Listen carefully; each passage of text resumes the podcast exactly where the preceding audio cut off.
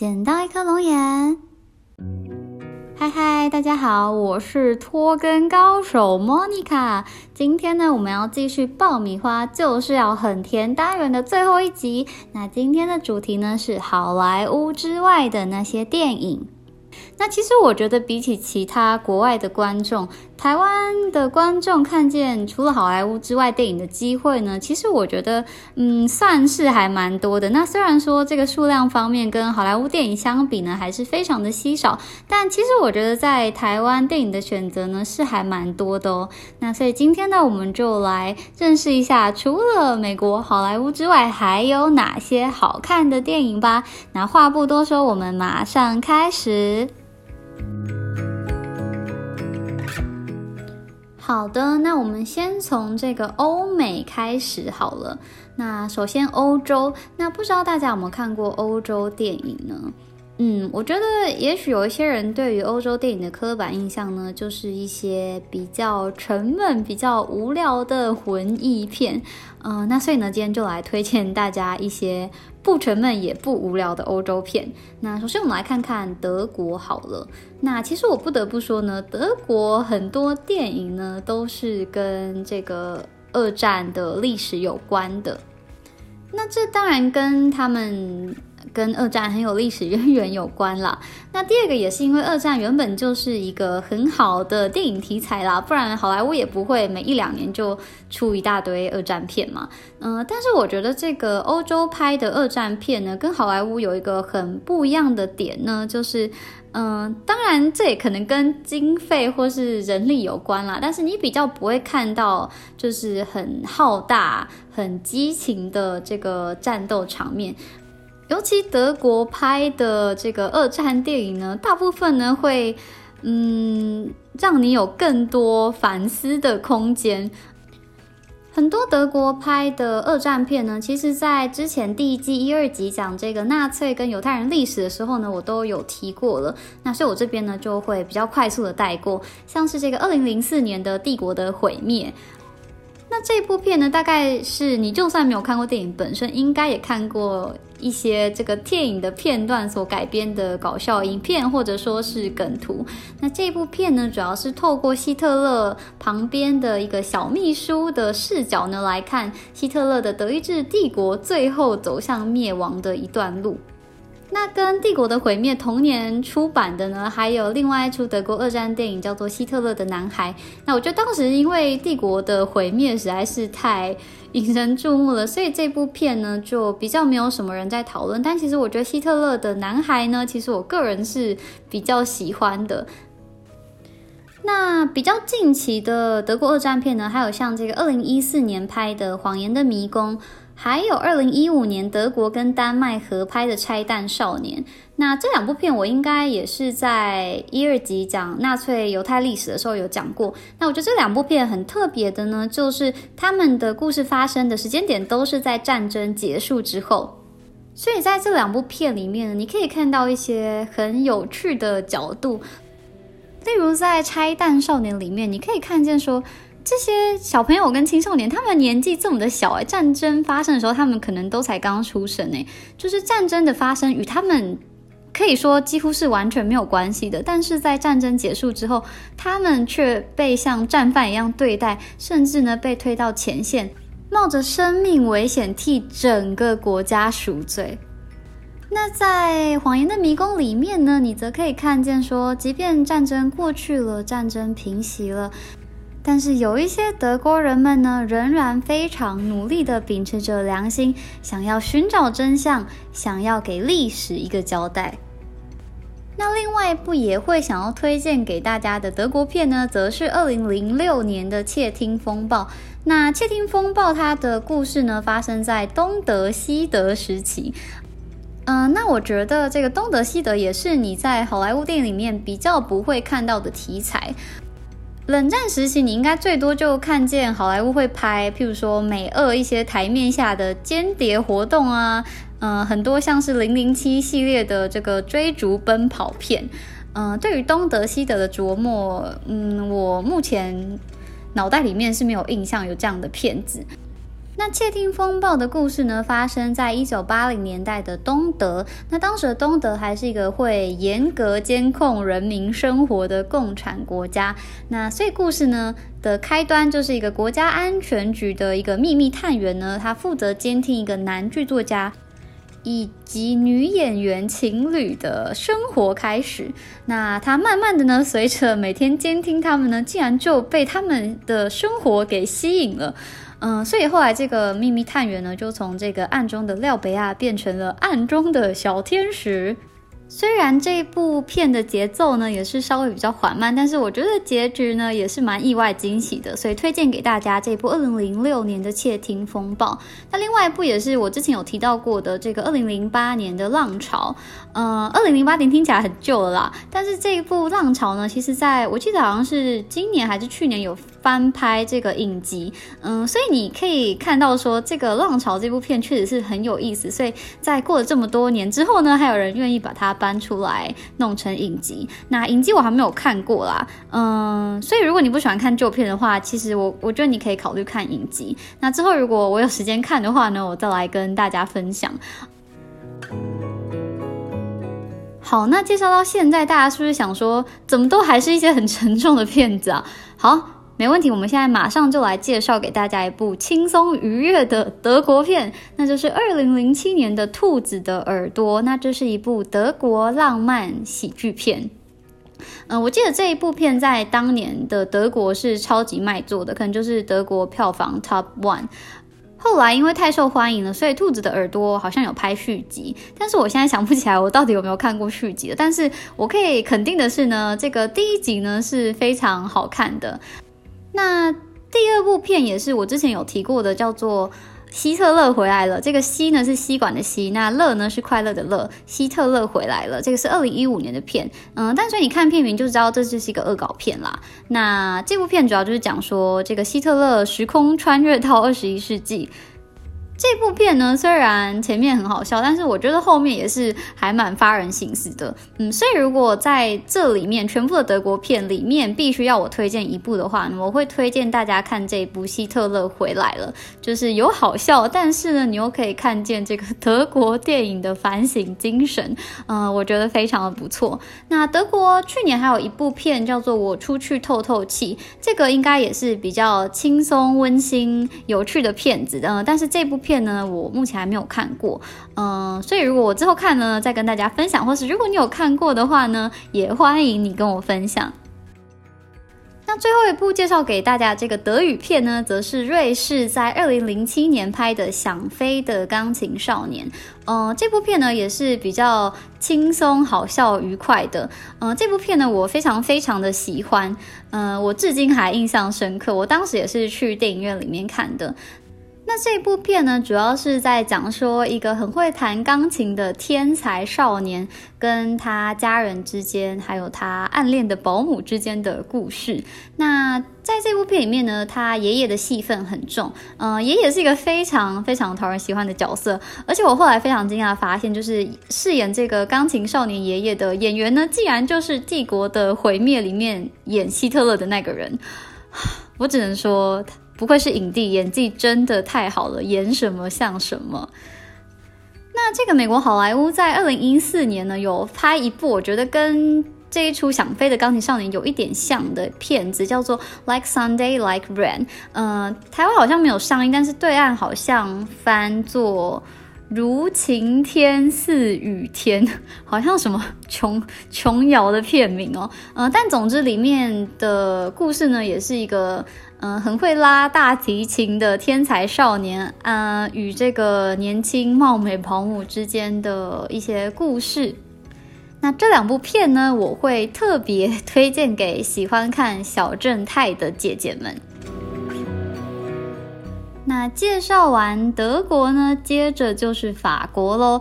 那我觉得说到法国电影呢，大家可能第一个就会想到的是名导演卢贝松。那我第一出法国电影呢，应该是这个一九九八年卢贝松拍的《Taxi》终极杀阵。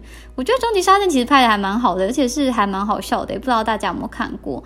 那卢贝松当时在这个一九九零年代后期拍了非常多。嗯，算是还蛮叫好叫座的电影。那像是他在拍这个《Taxi》之前呢，在一九九七年有跟这个蜜拉。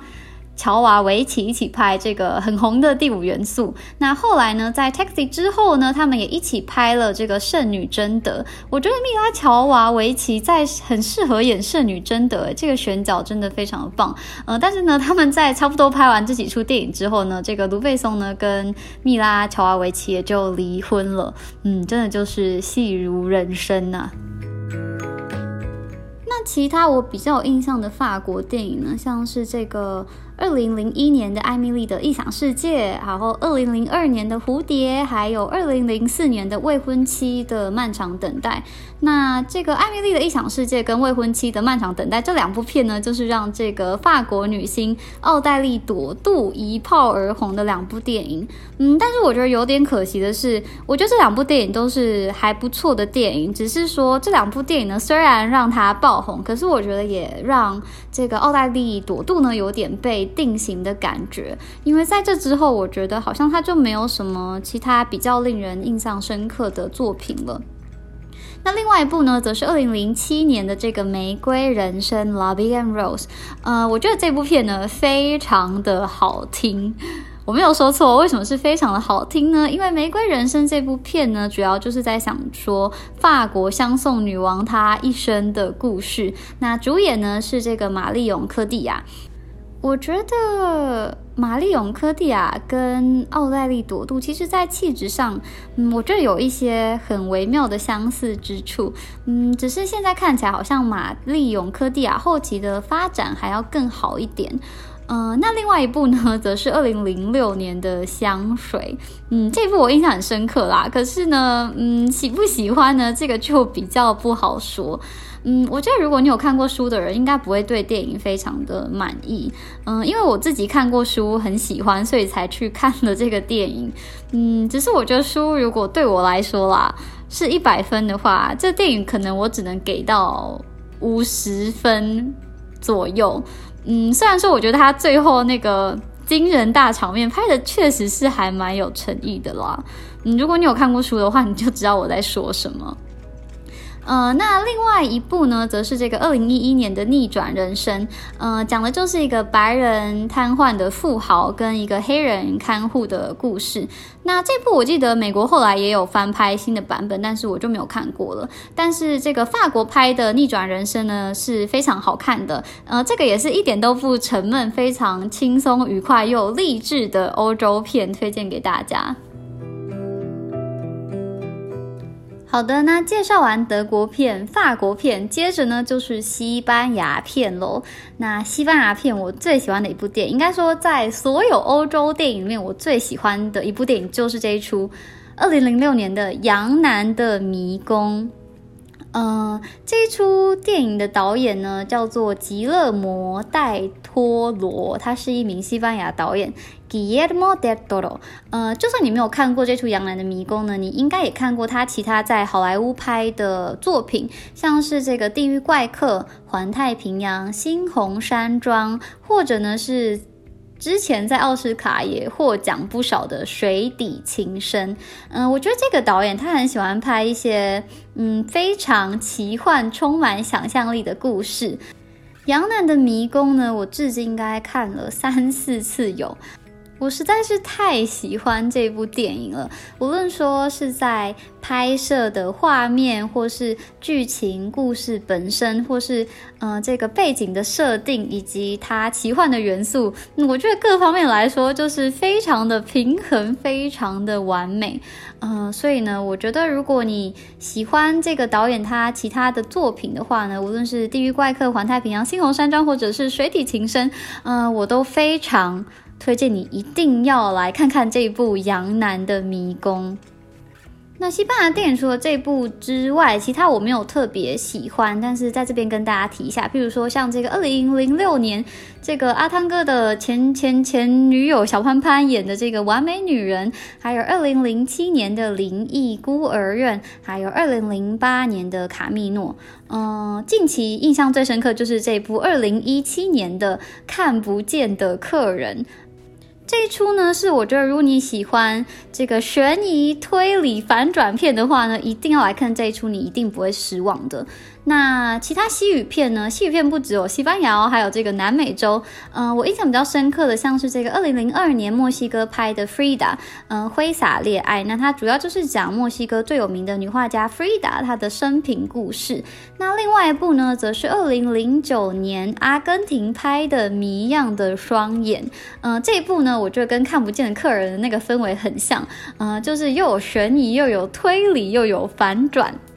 那谜样的双眼呢？后来好莱坞有翻拍自己的版本，那主演的还是蛮有名的男演员跟女演员。嗯，我有看过，嗯，但是我觉得完全不是在同一个等级上。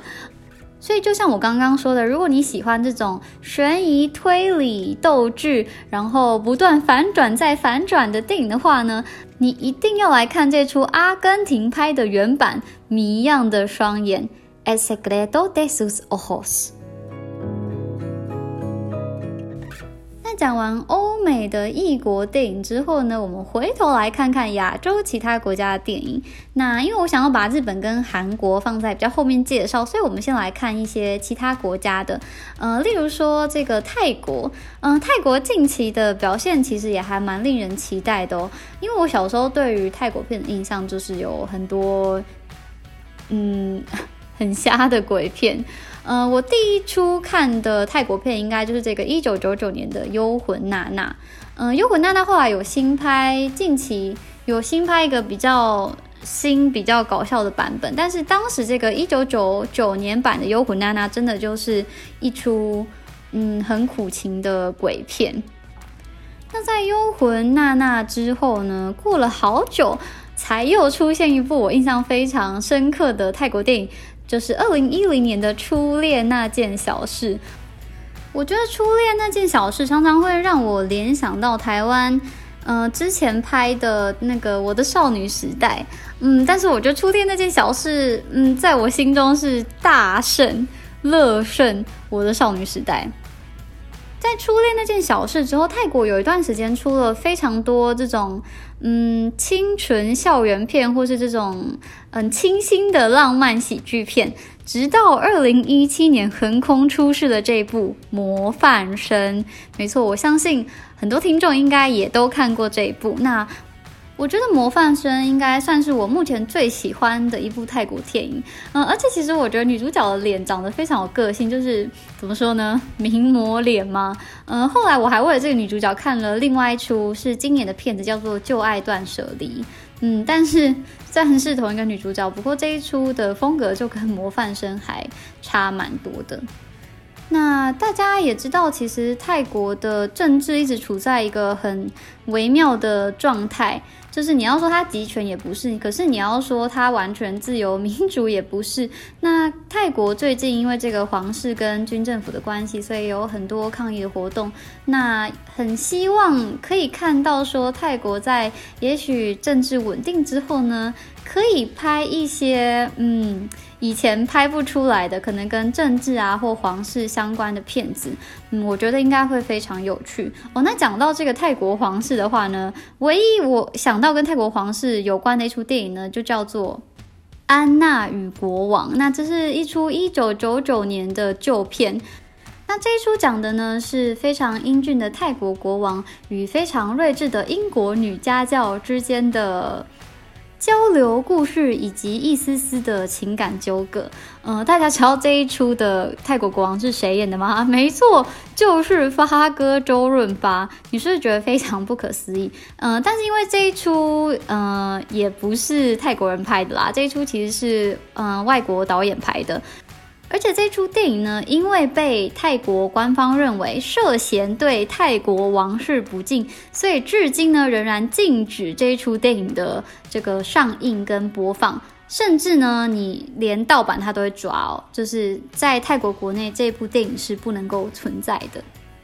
就是这样子，连一部我觉得已经将泰王整个美化神格到不行的一部电影都不能出现在泰国国内哦。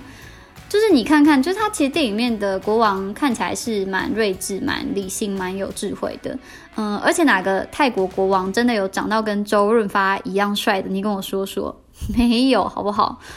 那所以真的很希望泰国有一天呢，嗯，可以在自己国家看这部嗯《安娜与国王》，以及甚至有一天呢，泰国人可以拍出属于自己的泰国王室的故事。除了泰国之外呢？其实其他东南亚国家的电影我还真的没有看过几部诶。呃，新加坡的话，像是这个二零零二年的小孩不笨。除了这一出之外，我还真的想不太到其他出。我相信一定有啦。那柬埔寨，对我看了一出柬埔寨的电影，是不是很神奇？呃，这个是在 Netflix 上面看到的，这一出是二零一七年的片子。那这一出的导演虽然说他是住在国外，在国外成长，可是他是柬埔寨裔的。那这出的片名呢，叫做《他们先杀了我爸爸》。嗯，对，有一点惊世骇俗的片名。那这一出主要就是在讲说这个赤柬。兴起以及造成柬埔寨人民生活改变的故事。那赤柬其实一直以来都非常的恶名昭彰。嗯，赤柬就是这个红色高棉，大家这个红色呢就是共产党的意思。嗯，那其实这一段历史呢，我也是还蛮有兴趣的。我之前去这个柬埔寨的时候，嗯，我去了吴哥窟。那本来其实是想要去首都金边看这个。赤柬的博物馆的，但是后来呢，就是时间不够，所以就没有去到那边。嗯，但所以之后呢，也许有机会呢，我们也可以来讲一些东南亚的历史。嗯，我觉得东南亚怎么说呢？就是我们对于他们的了解，好像比起遥远的那些欧洲啊、美国啊，都还要知道的更少。除了刚刚说的泰国电影，然后新加坡跟柬埔寨这两出之外，其他东南亚国家的电影，像譬如说越南啊、印尼啊、马来西亚这些国家的电影，我还真的没有看过诶。听众们呢，如果有什么这些东南亚国家的电影呢，愿意推荐给我的话，我也非常非常的欢迎。那讲完东南亚呢，接着就是我们的南亚霸主印度啦。大家知道印度呢，现在其实是继好莱坞之后电影产量最高的国家吗？没错，美国有好莱坞，印度呢有宝莱坞。那其实我觉得印度电影呢，嗯，近年来其实也有越来越受到关注的感觉。那我觉得最大功臣呢，无疑就是导演兼演员的阿米尔汗。呃，如果你没有听过阿米尔汗这个名字的话呢，也没有关系，我来念几出呃他拍过的电影。首先呢是这个二零零七年的《心中的小星星》，那接着这出你一定听过，那就是二零零九年的《三个傻瓜三傻的故事》。那其实我是先看了《三个傻瓜》之后，认识了这个导演，才回去看这个《心中的小星星》。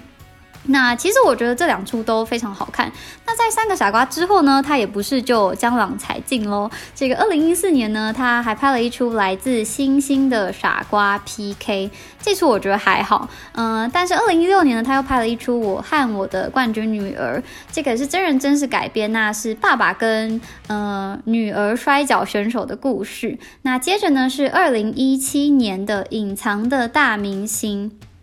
从心中的小星星到隐藏的大明星呢，其实你都可以发现说，阿米尔汗呢，他想要拍的不仅仅是普通的宝莱坞片，他拍的每部片呢，其实都有他想要传达的理念。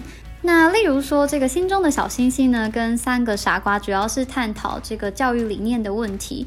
那心中的小星星呢，是小朋友谈的是基础教育；那三个傻瓜呢，谈的呢是高等教育。那像这个来自星星的傻瓜 PK 呢，虽然好像乍看之下只是一出普通的呃浪漫爱情喜剧，但其实里面呢，针对这个宗教部分，其实呢也做了嗯，我觉得非常多有趣的讨论。那像这个我和我的冠军女儿以及隐藏的大明星呢，那针对这个。印度父权的泛滥、重男轻女的观念，以及这个女性在印度社会里面受到的诸多钳制，嗯，我觉得在这两出电影里面都做了非常好的诠释。而且除了电影之外呢，其实阿米尔罕呢，他也有主持一个节目。那这个节目呢，叫做《真相访谈》。那主要是用现场脱口秀的方式，还有这个记者实地报道，来探讨很多印度的社会问题。那我觉得这个节目其实，呃，在很多地方还非常保守的印度来说呢，其实是非常。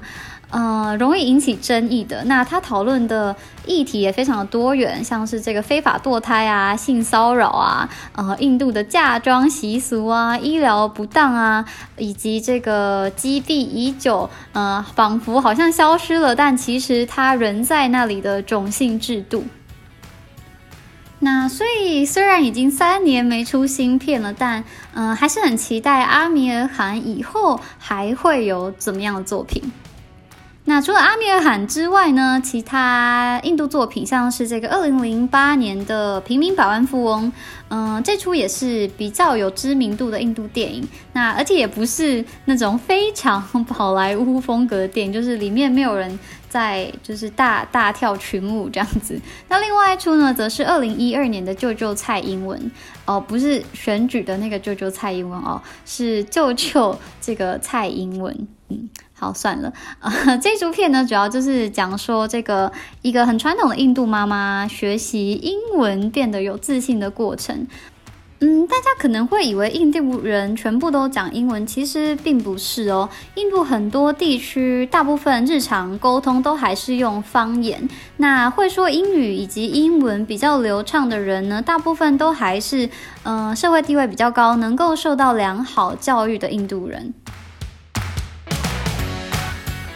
那讲完印度呢，我们来讲一个跟印度很像，但是跟印度感情不怎么好的国家。没错，就是中国。呃，那其实我觉得中国电影真的是不乏好作品，呃，只是呢，有一种好像好作品越来越少的感觉。讲到中国电影的话呢，我觉得大家一定会想到几个比较有名的中国导演，例如说像张艺谋啦，例如说像是陈凯歌啦，嗯，但是呢，我觉得这两个导演呢，最为人所知、最受到好评的作品呢，其实都是他们非常早期的作品。像是张艺谋一九八七年的《红高粱》，一九九零年的《菊豆》，还有一九九一年的大红灯笼高高挂，以及一九九四年的《活着》。那陈凯歌的话呢，当然就是被大家奉为经典中的经典，没错，就是一九九二年的《霸王别姬》。那在这之后发生了什么事呢？没错，在这之后呢，出现了一个。中国电影的千古罪人，这个人是谁呢？没错，这个人呢就是李安。李安呢在两千年拍了《卧虎藏龙》，得了奥斯卡。之后呢，张艺谋的作品变成了《英雄》，以及《十面埋伏》，还有《满城尽带黄金甲》。陈凯歌的作品呢变成了《无极》。嗯，这几部片呢也不能说是。超级大烂片，只是，嗯，就是跟之前的作品相比，真的是画风突变啊。那在经历了这个迷失自我的武侠片风潮过后呢，嗯，其实还是有一些很不错的中国电影的，例如说，我个人很喜欢这个二零零九年的《南京南京》，嗯，这部片很特别，是它是黑白片，嗯，我在这一部片里面第一次看到高圆圆。呃，我觉得这一部片，你知道，她高原有时候被称为中国第一美女。我觉得你看这一片的时候，真的会有觉得，嗯，如果这是中国第一美女的话，嗯，我我可以接受这样子。那二零零九年同年还有另外一部片叫做《风声》，呃，《风声》我个人也还是蛮喜欢的。那这个二零零九年之后呢，中国也拍了蛮多这个。清末明初到抗日时期的电影，那《风声》之后呢？这个二零一零年非常经典，让大家蔚为传奇的《让子弹飞》，以及二零一一年的《金陵十三钗》，这部我也很喜欢。呃，这部算是我觉得张艺谋有比较恢复正常的作品了。那跟金陵十三钗同年有一部中国爱情小品，我非常喜欢，叫做《失恋三十三天》。我很喜欢电影里面这个男女主角，还有跟其他他们的配角朋友们，就是他们的对话都非常的犀利，非常的呛，嗯，我觉得看起来很过瘾。那在二零一一年之后呢，我还有看过其他中国电影，可是没有一出像嗯我刚刚提到过的这些中国电影还要更令我印象深刻，尤其是近期中国有非常多这个。大外宣以及大内宣作品，那所以基本上我就不会太有兴趣。那如果听众们呢有近期的中国电影你觉得很棒的话呢，也欢迎你推荐给我。那讲完中国呢，我们就来讲讲那些陪我们长大的港片好了。那港片的盛世呢，就是在这个一九八零年代到一九九零年代的初期。当时这个香港呢，可是号称这个东方好莱坞，而且香港的电影产量呢，一度超越印度的宝莱坞，成为世界第二哦。听起来是不是非常非常厉害？那香港电影蓬勃发展这段期间呢，也是香港嗯整个社会氛围最活泼，而且就是最富有的一段时期。那港片呢，从一九九零年代中后期呢，就开始慢慢的由盛转衰。而且其实港片的一个其中非常大的支持者呢，呃，就是台湾，呃，但是呢，我们等下会讲到台湾在这个一九九零年代中后期呢，就是开始逐步开放很多美国的好莱坞大片进来台湾，那所以华语片呢，不只是香港的电影，包括台湾自己的电影，慢慢的变得越来越式微。那从这个一九九零年代后期呢，这个香港电影呢就慢慢的越来越衰弱，嗯，苟延残喘到了二零零三年呢，没有复苏哦，就从此一蹶不振了。二零零三年呢，就是香港发生这个 SARS 的那一年。呃，那在这之后呢，呃，基本上可以说没有港片了，因为再后来的港片呢，呃，即便有，也大部分都是跟中国合资一起拍的，嗯，就是大家心目中的港片呢，其实我觉得已经是不复存在了。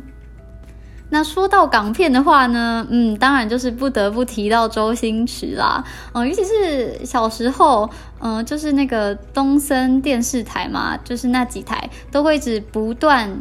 巡回的播放周星驰的电影，呃，我知道很多台湾大概我这个辈分的男生，嗯，大概都对周星驰这个电影的剧情内容跟台词应该都是，嗯，背得滚瓜烂熟吧。例如说像这个赌圣啊、无敌幸运星啊、赌侠、逃学威龙、龙的传人、赌侠二、鹿鼎记、苏乞儿、唐伯虎点秋香、济公、破坏之王、九品芝麻官、西游记、少林足球到功夫。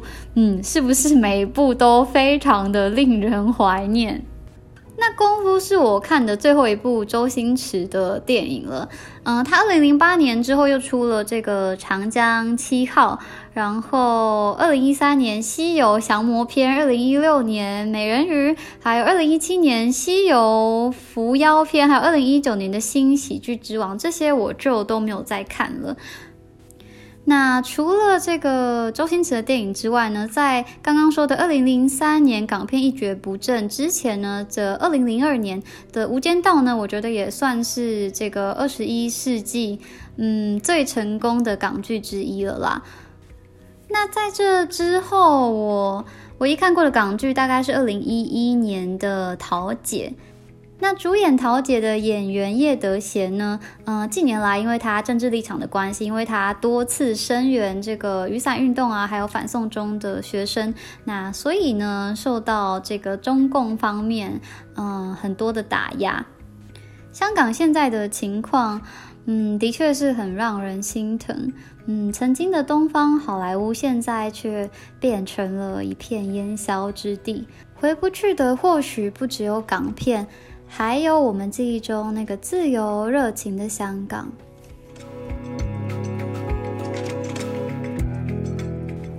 那介绍完印度、东南亚、中国还有香港之后呢，嗯，我们接下来继续看这个日本还有韩国。那我觉得日本跟韩国应该是台湾观众除了美国好莱坞的电影之外呢，接触的机会跟频率最高的两个国家。那我们先来说说日本好了。那日本电影呢，除了动画之外，嗯，小时候印象很深刻的有像这个学校有鬼系列啊、贞子啊、咒怨，还有鬼来电。你为什么想一想，好像都是鬼片？那我目前呢最喜欢的一出日本电影呢，就是二零零六年的令人讨厌的松子的一生。我觉得这一部片，首先剧情是很有趣的。嗯，虽然说片名叫做《令人讨厌的松子》，可是其实看完之后，嗯，你并不会讨厌松子。嗯，你会觉得松子很可怜，嗯，有点可爱，但是有时候又蛮可恶的。在角色的塑造上，我觉得是还蛮成功的，嗯，而且虽然说这个故事呢是一个很悲惨的故事，但是，嗯，它的画面呢是非常有色彩的，那再加上非常多，嗯，很热闹的歌曲，嗯，这样子衬托之下，有一种黑色幽默的氛围，嗯，我个人是非常非常的喜欢。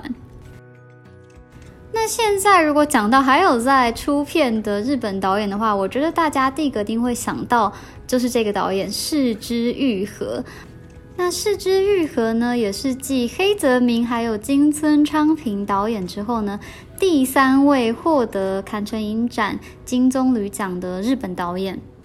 那市之愈合比较知名的作品呢，像是二零零四年无人知晓的夏天，二零零八年横山家之味，然后二零一三年我的意外爸爸，二零一五年海街日记，二零一八年的小偷家族等等。那我觉得市之愈合是还蛮典型的日本导演。那我觉得他也特别会拍，嗯，充满日式风情，并且。非常有日常生活感的电影，那我觉得这是日本电影的特色。嗯，但是呢，自从韩国电影兴起之后呢，慢慢的却也变成了日本电影的一个弱点。嗯，我从小时候看日本电影的时候，就有一种感觉，就是日本电影真的好慢，好像每个镜头都要至少停十 秒以上，才能换下一个镜头。那日本电影呢？嗯，这近年来，呃，也比较会为人诟病的，就是，呃，拍了非常非常多像是日剧的衍生，呃，剧场版，或者说像是漫画改编的作品。当然，不是说这样子的作品不好，啊，这样的作品也是有它存在的必要，呃，并且是有一定市场基础的。但是很多人会觉得说，现在日本电影好像只剩下两个种类，一种呢就是刚刚说的这种充满生活风情的日常文艺片，那另外一种呢就是漫改跟戏剧延伸作品。那这两种作品呢，其实都不能算是非常标准的商业片。即便说像漫改或者是衍生电影好了，但是这些电影会去看的观众都是呃我已经看过这个漫画了，或动画，或是戏剧，呃我才比较会愿意花钱去电影院观赏。那基本上这样的电影是比较没有独立性的，呃，因为它再怎么说，它都还是从呃已经既有的作品而衍生出来的。那导演在拍摄这样子的电影的时候，当然也会受限制，因为毕竟这原本都是已经有固定架构的东西。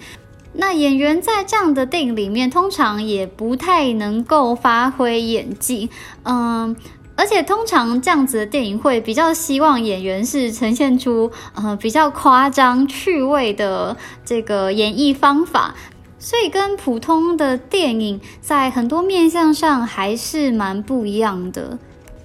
那我今年就是最近期看的两部日本片呢，呃，都是在 Netflix 上面。那一部片呢是 Netflix 的自制电影，叫做《爱情人形》，那是由高桥一生跟苍井优所主演的。那另外一出呢，则是长泽雅美所主演的《Mother》母子情节。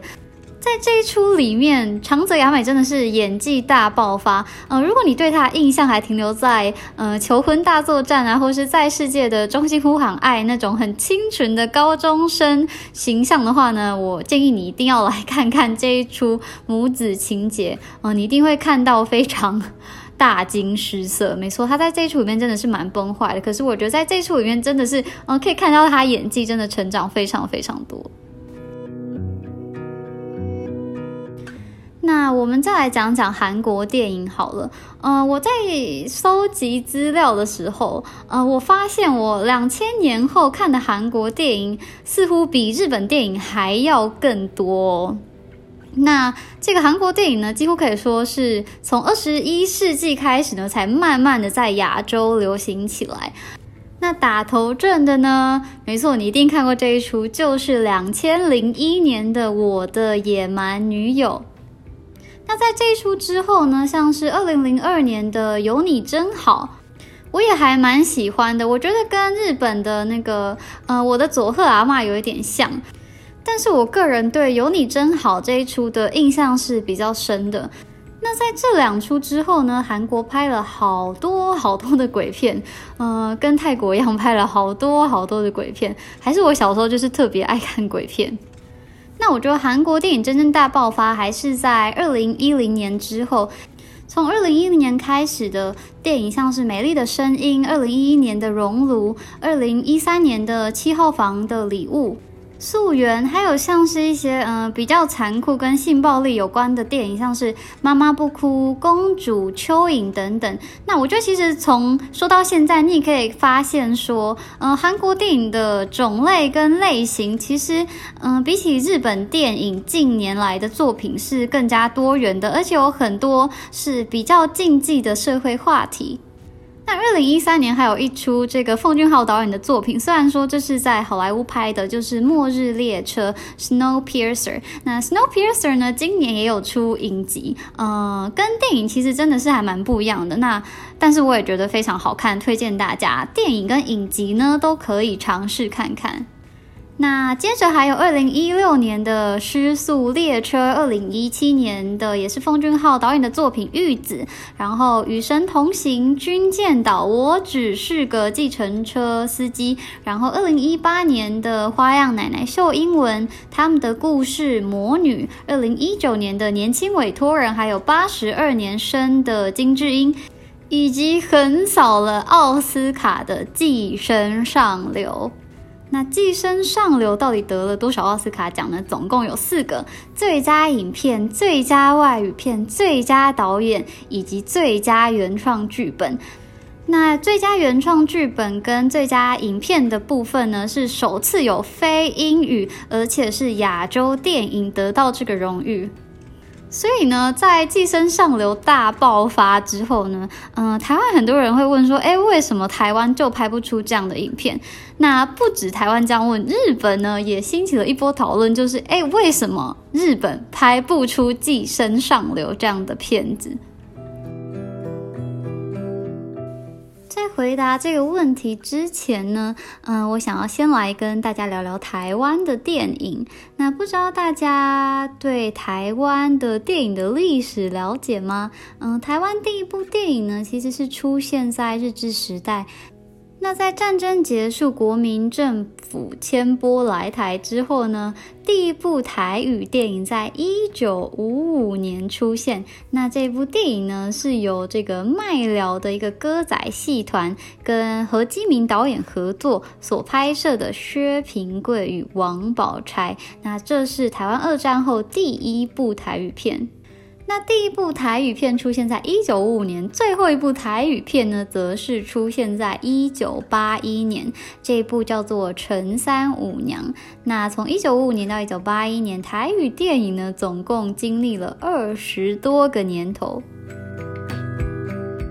台语片消失之前，一九七零年代中期开始呢，嗯，台湾这段时间呢拍了非常多的爱国正宣电影，嗯，就是像譬如说这个《英烈千秋》《大摩天岭》《战地英豪》《女兵日记》《八百壮士梅花》嗯，《辛亥双十》《黄埔军魂》《成功岭上》，我这些片名听起来是不是就是非常的雄壮威武？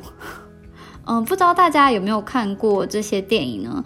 嗯，我好像小时候有看过这个一九七六年，哇，一九七六年，这一九七六年我我妈都还读小学吧的这一部《梅花》，嗯，我不太记得剧情确切的发展，嗯，但是我。记得当时看的时候就觉得哇，好热血哦！就是共产党真的好坏哦，怎么可以这样？嗯，那我觉得可以让我当时小小年纪的我这样感觉的话，这部片应该是嗯拍的还蛮成功的啊，有达到他这个爱国政宣的目的。台湾电影另外一个转捩点呢，就是出现在这个一九八七年，呃，民国七十六年解严之后。那这个时期呢，台湾人民终于拥有了言论自由。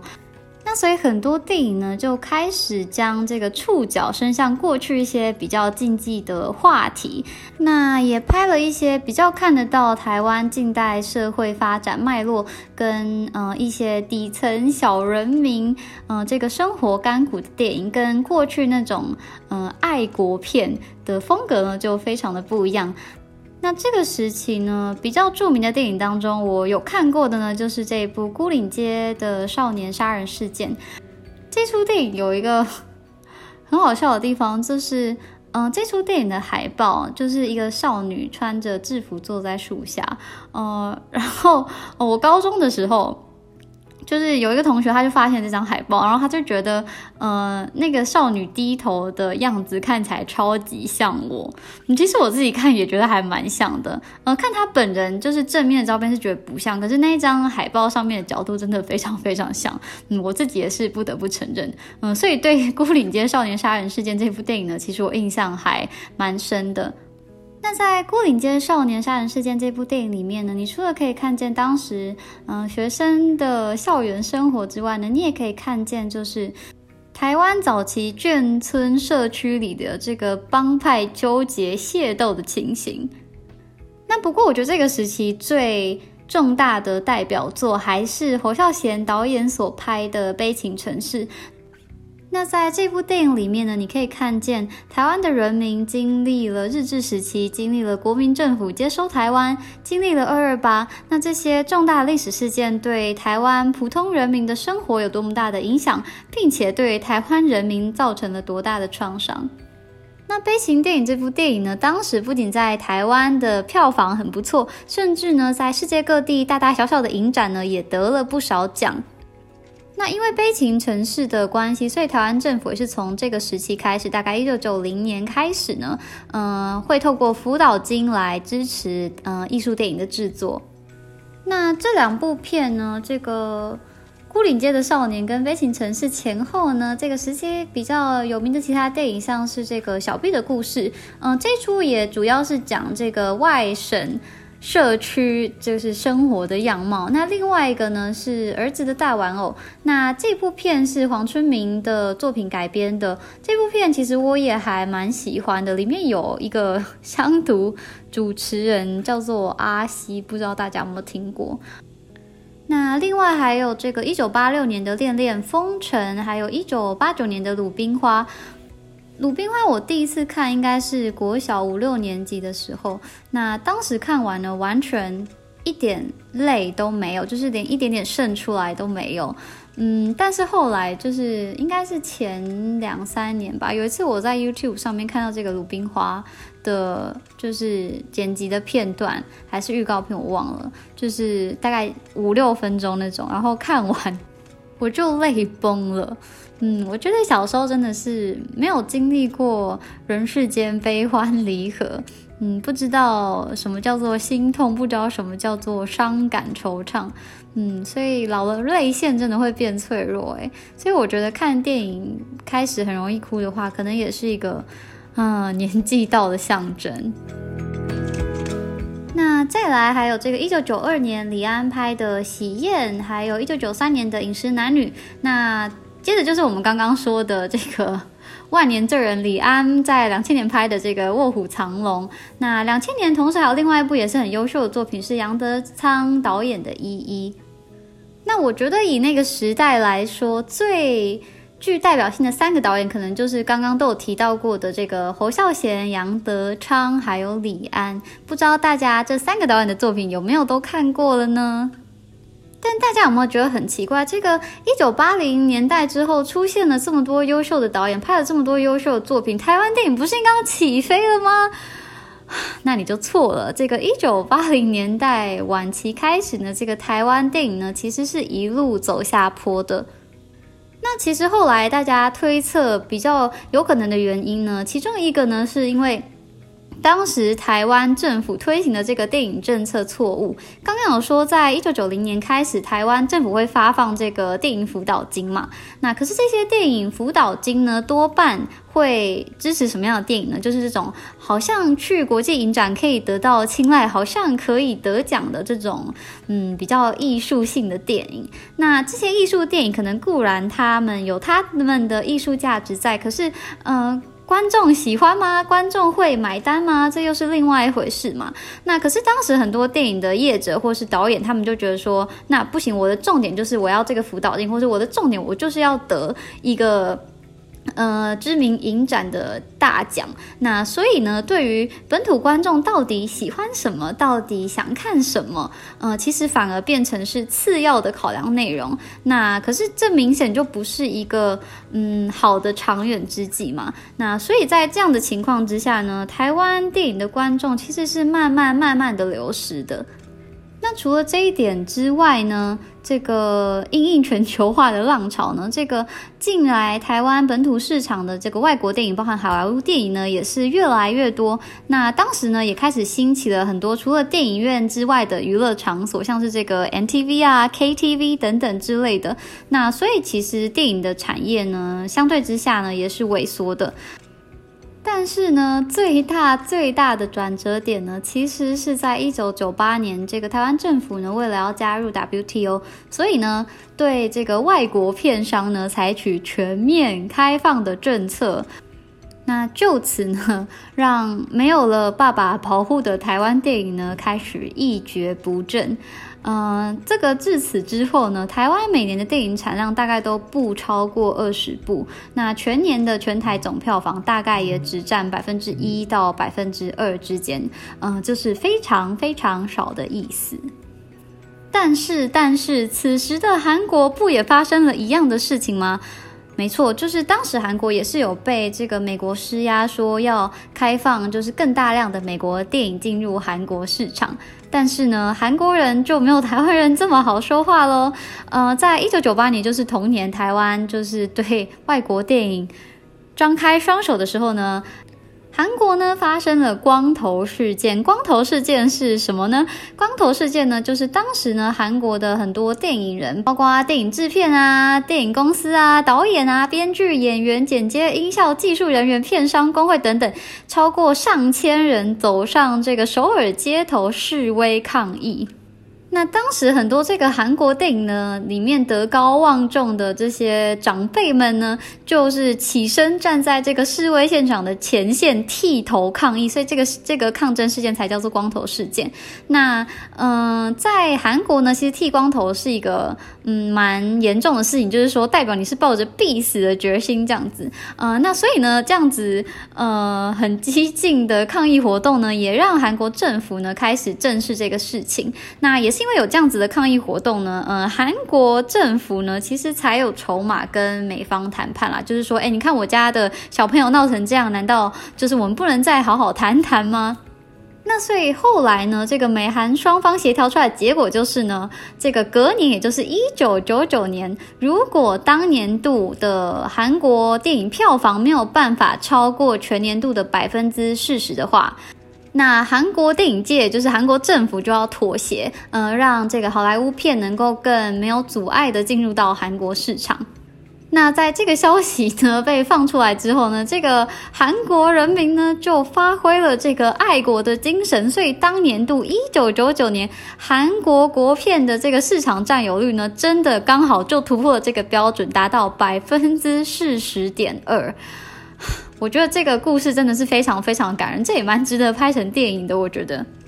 那也因为完成了这个目标，所以韩国呢政府呢就得以继续维持这个配额制。呃，当时这个配额制呢，就是说韩国的电影院呢必须要在一年内上映满一百四十八天的韩国电影，那违者呢会受到处罚。所以韩国到现在还是有这样子的配额制的，哦所以韩国电影在韩国市场其实是非常稳定的。即便在这个协议之后呢，就是一九九九年之后呢，韩国电影的国片在市场占有率方面，嗯，至少都还可以保持在三十八、三十九上下。嗯，你看这跟台湾的。一到两个 percent 比是高出非常非常多的，那甚至到这个二零零二年、二零零三年，甚至都冲到百分之五十左右。嗯，我觉得这是在其他国家，就是除了好莱坞之外，除了美国之外的国家，这个是非常难以办到的。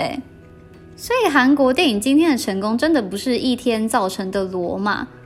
其实从二零零三年开始，就是十已经十多年前了。嗯，这个韩国的外销出口就已经是亚洲第一了。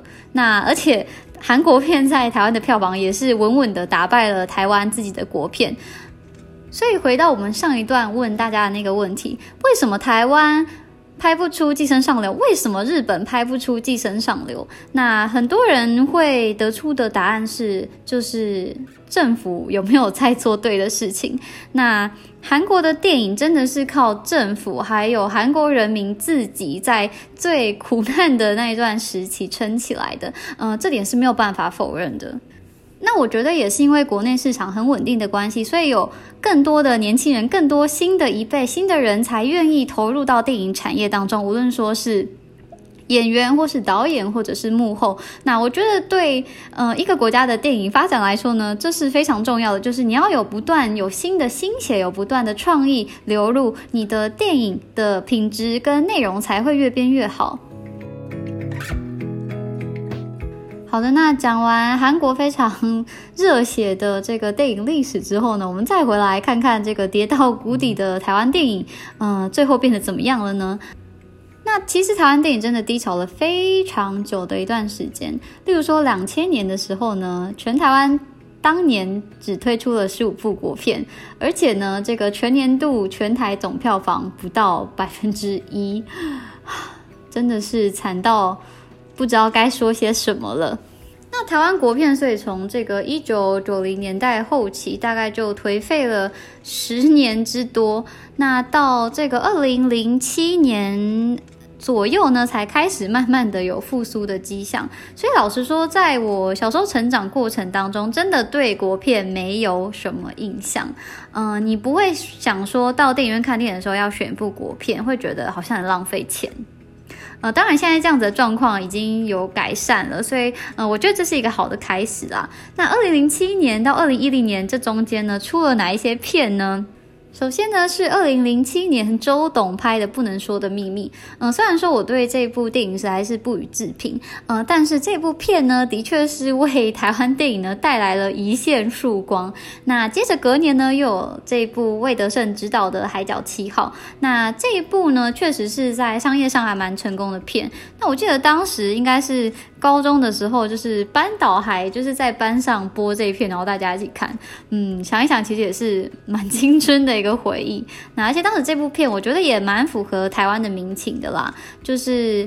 就像我们刚刚说的，就是台湾也是经历过一段一直拍文艺电影，拍到最后都没有人要看的时期。所以从不能说的秘密跟海角记号，我觉得台湾电影界应该可以算是慢慢的有在努力想要抓回观众的心。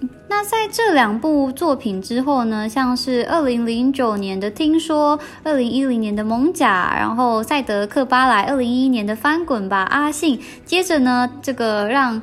柯震东爆红的这部《那些年我们一起追的女孩》，呃，还有二零一二年的《正头》，二零一三年阿嬷的《梦中情人》，二零一四年的《Kano》，还有我的少女时代。嗯，我觉得这些都算是嗯现在的台湾观众非常能够接受，而且看了会很开心的片子。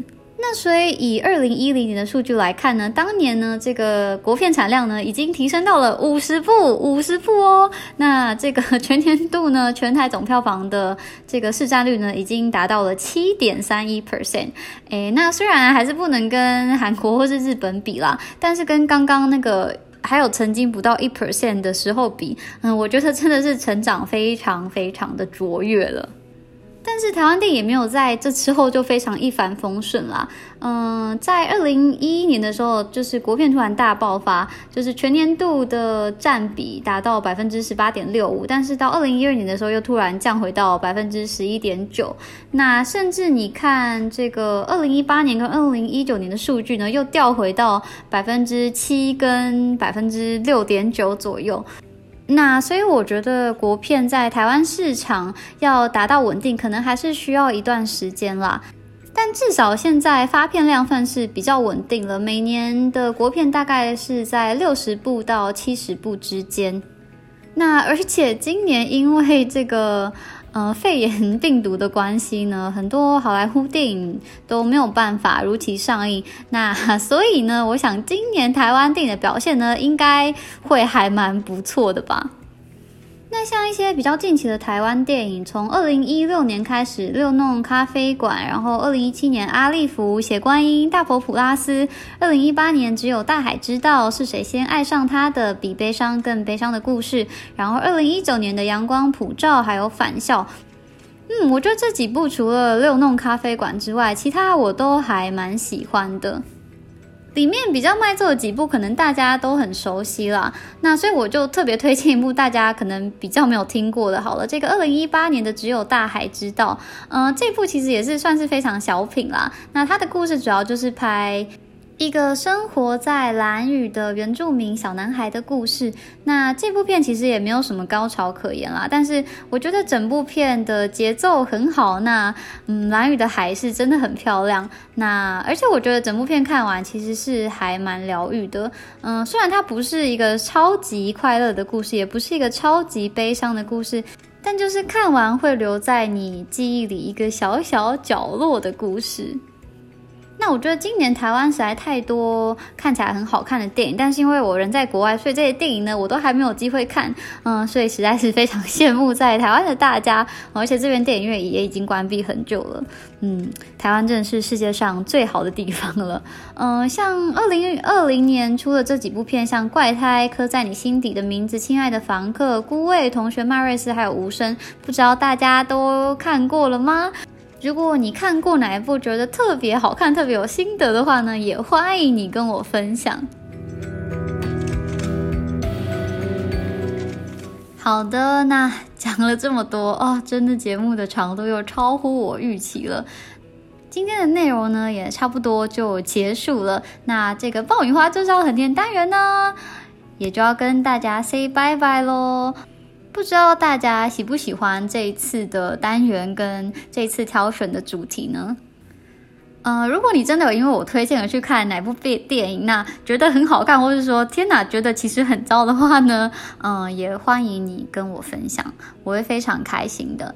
嗯，那最后呢，也提醒大家，呃，如果你有任何心得、任何问题、呃，任何意见，想要让我知道的话呢，欢迎你上脸书搜寻“捡到一颗龙眼”留言或私讯给我。那如果你觉得我们节目很不错的话呢，也欢迎你小额赞助我们。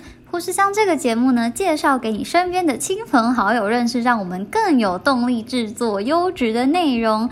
那下一集开始呢，就是我们崭新的单元《福尔摩沙与美利坚》。呃，那这个单元呢，我目前还没有确切的规划要讲什么内容，但是我知道呢，捡到一颗龙眼呢，有一些在美国的听众。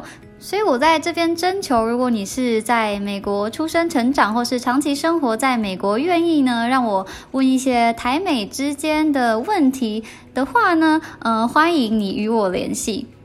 那我们今天的节目就到这边喽。虽然我不一定会准时更新，但是请大家一定要准时收听哦。我是莫妮卡，我们下集见，拜拜。